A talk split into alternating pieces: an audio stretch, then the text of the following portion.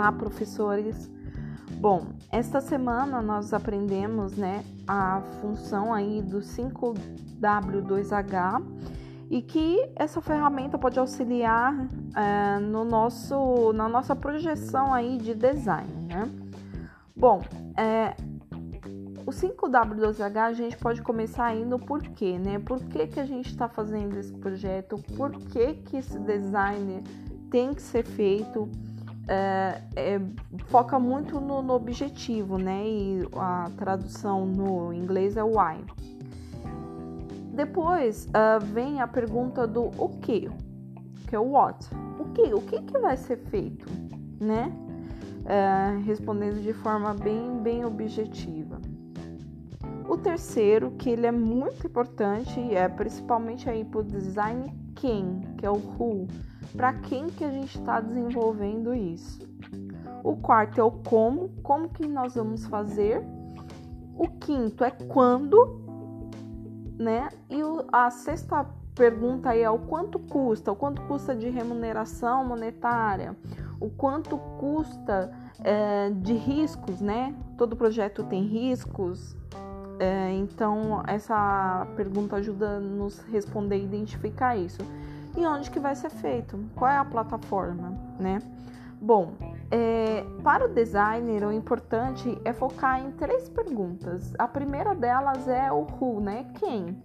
E através, é, para a gente poder identificar para quem que vai ser feito, quem é o nosso demandante, a gente pode utilizar a ferramenta do mapa de empatia para justamente concretizar toda a escuta que nós devemos fazer. Nessa visualização precisa estar tá definido lá, descrito é, o que, que, que esse meu público diz, faz, pensa ou sente. E é através disso, nessa fase de imersão mesmo, que a gente vai conseguir identificar aí é, alguns pontos importantes para o público e para o demandante, né? Bom, é, outra questão que é muito importante é o onde, que é o where. É, onde que, que esse projeto vai ser desenvolvido? Né? Vai ser, vai estar tá disponível no device? É, qual device? É, ele vai usar um aplicativo? Vai usar um website? vai ser no e-book, não, vai ser impresso, vai estar num catálogo, num livro, numa revista, enfim. É muito importante porque a gente, a gente já cai na quarta pergunta, né? Que é o como, how. É, como que isso deve ser feito, né? Como que, que esse projeto aí de design ele, ele deve é, ser contemplado?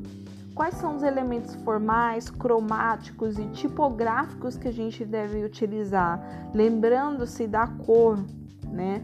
A cor é, é de fato fundamental para o público, por isso que a gente precisa entender quem são, quem é, né? O nosso público-alvo aí. Bom, além dessa, desse, dessa questão do 5W2H né, e do mapa de empatia para nos auxiliar aí no nosso projeto, é, a gente pode citar que é importante a gente conhecer as ferramentas e os recursos que a gente tem. Como no exemplo é, citado pelo professor Alessandro, o e-book, né? Ele não tem um recurso só visual, ele não precisa também ser um texto estático, né? A gente pode inserir um vídeo com movimento, a gente pode inserir um áudio, né? Até pensando nessa questão universal, ele é importante porque um deficiente visual ele poderia ter é, o sentido de visibilidade, né, entre aspas, é, ao ouvir um e-book, talvez, né, colocar uma legenda é, auditiva, enfim. É, então é muito importante que a gente conheça todos os recursos necessários, é, disponíveis, né, das ferramentas que nós vamos utilizar para poder aí pensar em incluir, é, incluir não, né, em, em ser de fato um, um designer universal, né. Então é muito importante a gente reconhecer os recursos. é isso. Bom, semana passada nós já falamos também sobre o design universal e, e no vídeo, né, que foi relatado aí no, na webconferência, né, é, foi falado bastante sobre o design universal. E o nosso intuito é no PI poder de fato fazer algo que vislumbre, né, essa ideologia, design para todos, né, não inclusive como hoje é apresentado por aí, tá bom? Obrigado, boa semana para vocês, professores.